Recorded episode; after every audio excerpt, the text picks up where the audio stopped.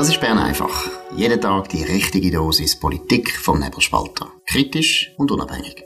Der Podcast wird gesponsert von Swiss Life, ihrer Partnerin für ein selbstbestimmtes Leben.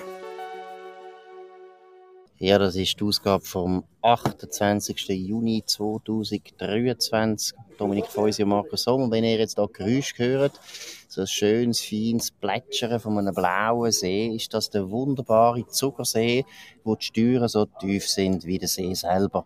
Nein, das ist einer der besten Kantone von der ganzen Schweiz, vielleicht nicht von der ganzen Welt wahrscheinlich. Wir haben heute Abend hier einen interessanten Anlass vom Nebelspalter. Deshalb machen ich und der Dominik in dem wunderschönen Wetter gerade am See. Machen wir Bern einfach. Zug hat sich auch bedankt. Zug ist sehr froh, dass wir jetzt mal da Bern einfach machen, dass man auch ihren See mal hört, weil der See ist zu empfehlen, auch akustisch.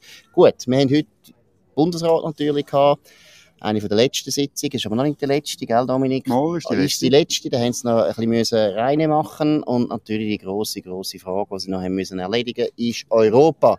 Da ist ein wichtiger Personalentscheid gefallen. Äh, Dominik, um was geht's? Ja, der Alexandre Fasel, der eigentlich ursprünglich der Favorit war, äh, wird neuer Schweizer Chefdiplomat im Rang von einem Staatssekretär. Er ist äh, 62, er hat eine Bilderbuchkarriere angelegt. Äh, er ist, ähm, äh, gehört zu den erfahrensten Schweizer Diplomaten. Er ist persönlicher Mitarbeiter von Flavio Gotti gewesen, und zwar ähm, eine klassische Karriere von jemandem, der im Schweizerischen Studentenverein groß geworden ist, damals noch in den 80er Jahren, das ähm, Personalreservoir für Bundesräte. Er ist Zentralpräsident vom äh, Schweizerischen Studentenverein und dann ist er persönlicher Mitarbeiter von Flavio Gotti geworden. Er ist später unter anderem Botschafter bei der UNO in Genf gewesen. Er ist Missionschef in London äh, während dem Brexit. Äh, darum gehörten der Tagesanzeiger zum Brexit-Kenner, das müssen wir dann noch ein bisschen diskutieren. Er ist später bei der UNO in Genf und so weiter und jetzt, äh, ja, Karrierehöhepunkt, noch ein paar Jahre, Staatssekretär für alles zuständig, nicht nur für die EU-Verhandlungen, aber natürlich für das auch.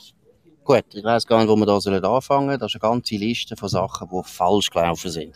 Das Erste, was du mal sagst, ist völlig richtig, Studentenverein. Ich muss da vielleicht auch noch den Dominik Feusi auch outen. Er ist auch ein alter StV, das ist die absolute Elitenabteilung von der CVP und äh, hat sehr viele Bundesräte auch hervorgebracht. Der Dominik Feusi leider nicht, aber das kann ja noch werden. Nein, nein. Kann ja noch werden, aber normalerweise ist das wirklich das Holz gewesen, wo Bundesräte ausgeschnitzt äh, sind. Gut, das ist sehr gut.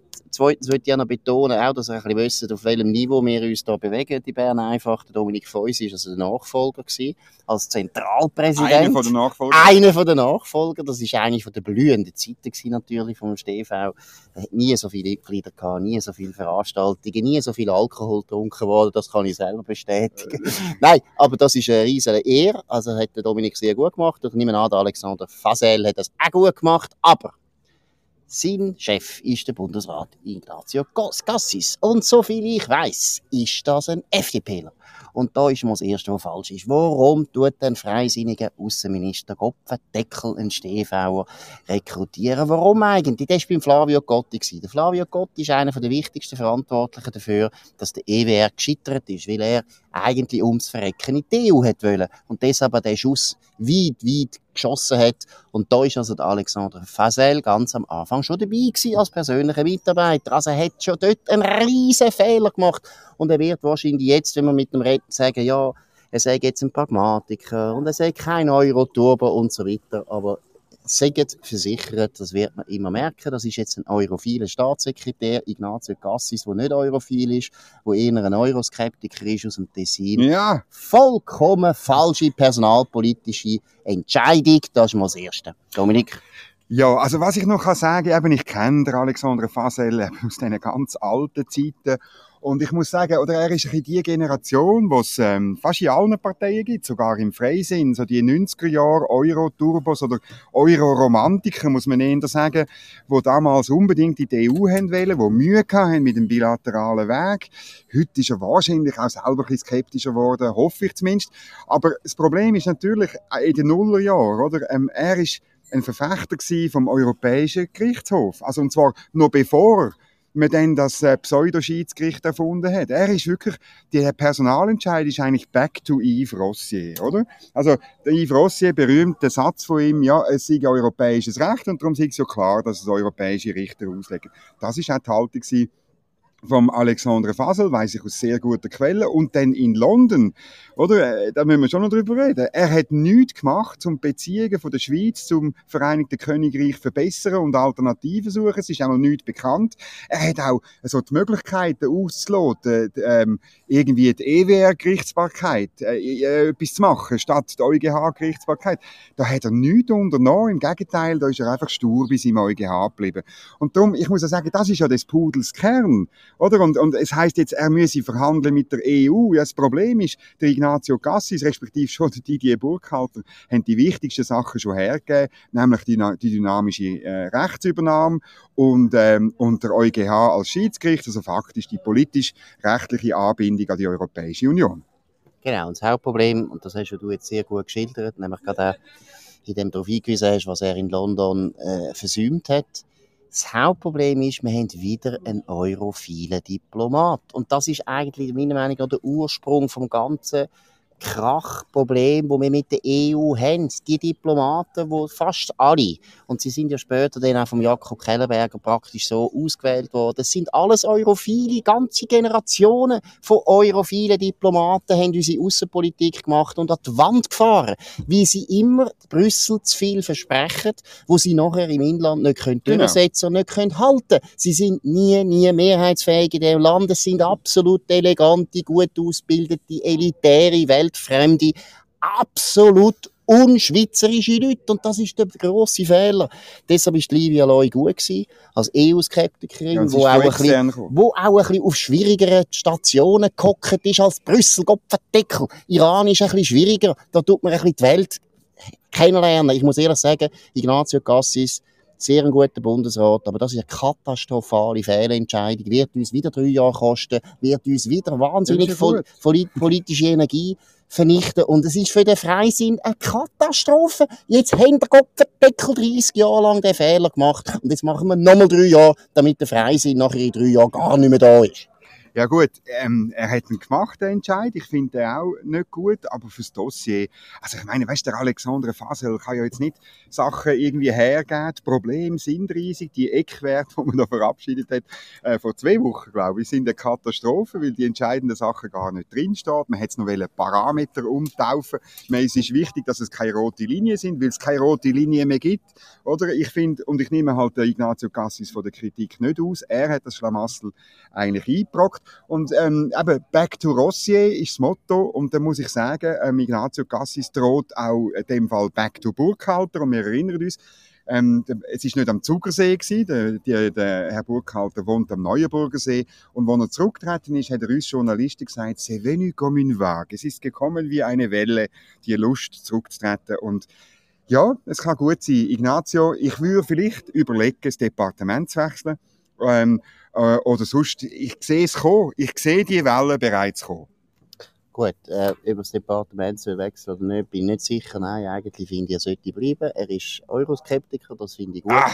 Aber Kopfendeckel, er lässt immer auf die falschen Leute. Zum Beispiel über, wo man immer wieder lässt, wo, obwohl er keine Ahnung hat von Politik in unserem Land. Das ist der Matthias Leuenberger. Er ist der starke Mann bei der Novartis. Er ist zwar nicht wichtig, was Geschäftliche betrifft, sondern er ist im Prinzip einfach der oberste Public Affairs Guy, weil sonst bei Novartis in der Konzernleitung meines Wissens und im Verwaltungsrat fast keine Schweizer mehr sind. Also Leute, die wissen, dass die Schweiz besteht aus Kantone, dass da ähm, das Parlament gibt, der Bundesrat. Sie wissen auch nicht, dass Bern die Hauptstadt ist. Das ist eine Katastrophe, dass so eine große Firma keine Ahnung mehr hat und nachher Matthias Leuenberger so einflussreich wird in dem Land, weil die Pharmaindustrie besinnungslos, blind das Rahmenabkommen ums Verrecken will. Warum, weiß man gar nicht. Man merkt nämlich eigentlich auch nicht in dem Interview, das Matthias Leuenberger jetzt der Zürich Zeitung gegeben hat. Äh, das ist, äh, am Montag ist das veröffentlicht worden Dominik, was sind da die wichtigsten Aussagen? Ja, ich kann es ein bisschen so zusammenfassen. Der Matthias Leuenberger hat das Gefühl, die Pharmabranche sei faktisch eingesperrt in der Schweiz. Und ich finde es noch verrückt.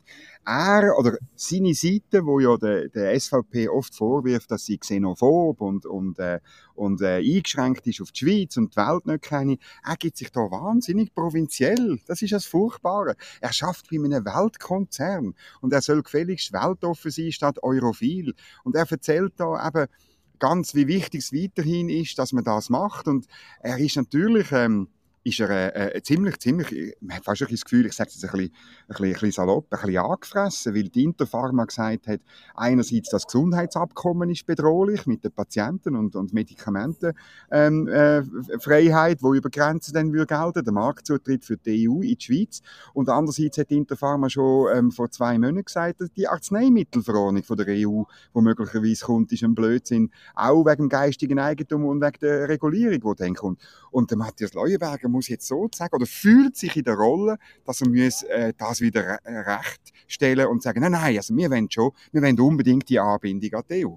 Wobei es ist interessant, weil er nämlich eigentlich gar keine konkreten Gründe angibt. Ja, wie oder? immer. Also zum Beispiel wird dann nämlich gefragt, die zwei Journalisten sind da durchaus kritisch, machen das gut, wird gefragt, ja Personenfreizügigkeit, sie sagen Personenfreizügigkeit ist so wichtig, wir brauchen die Leute und dann weisen sie zu Recht darauf ein, wir können alle Leute reinlassen, die wir wollen. Das ist ja der Witz. Personenfreizügigkeit ist nur interessant, wenn unglaublich viele Schweizer wie der Matthias Leuenberger ums Verrecken in der Slowakei würden gerne wohnen. Für das ist es wichtig. Wir können jederzeit alle Leute von dieser Welt hier reinlassen. Wir können selber entscheiden, welche Leute wir wollen rekrutieren wollen. Und dann müssen wir nicht unbedingt nur aus der EU rekrutieren. Wir können aus Israel, Indien, Japan, Hongkong, Singapur. Man könnte von überall rekrutieren, es wäre gar kein Problem. Und dann geht er nämlich, und das ist interessant, auf die Frage gar nicht ein, sondern er sagt einfach, Personenfreizügigkeit ist wichtig, aber ganz allgemein gesagt, tut das überhaupt nicht irgendwo begründen, warum denn ums Verrecken mit der EU.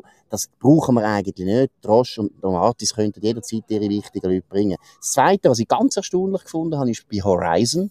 Da mhm. bringt er eigentlich gar nichts Konkretes. Das dort, ja dort sagt er nicht einmal, dass es äh, konkrete Beispiele gibt, wie es zum Beispiel jetzt für die Pharmaindustrie ein Problem wäre. Nein, er sagt, wir haben gehört, es gäbe die ersten Professoren oder Forscher, die Schwierigkeiten haben. Nein, nein, ist wahr, Matthias. Das ist aber schön. Das hören wir jetzt auch schon seit vier Jahren. Und bis jetzt ist eigentlich nicht richtig viel passiert. Nein, es ist ein ganz schwaches Internet, ganz schwache Aussagen. Aber noch eines, das Hauptproblem ist, dass eine grosse Firma wie Novartis, wo ganz wichtig ist in der Schweiz, Leute hat, die nachher Politik machen, wo eigentlich das Land selber nicht richtig verstehen. Ich möchte darauf hinweisen, Matthias Leuenberger ist der Sohn vom Andres F. Leuenberger. Der ist sehr daraus gekommen. Der ist äh, noch Präsident, das ist tragisch, Vizepräsident oder? vom Vorrat. Der ist eigentlich total daraus gekommen. Aber der Matthias Leuenberger ist in Japan aufgewachsen. Und in Japan gibt es halt keine direkte Demokratie. Das ist ihm nicht so vertraut.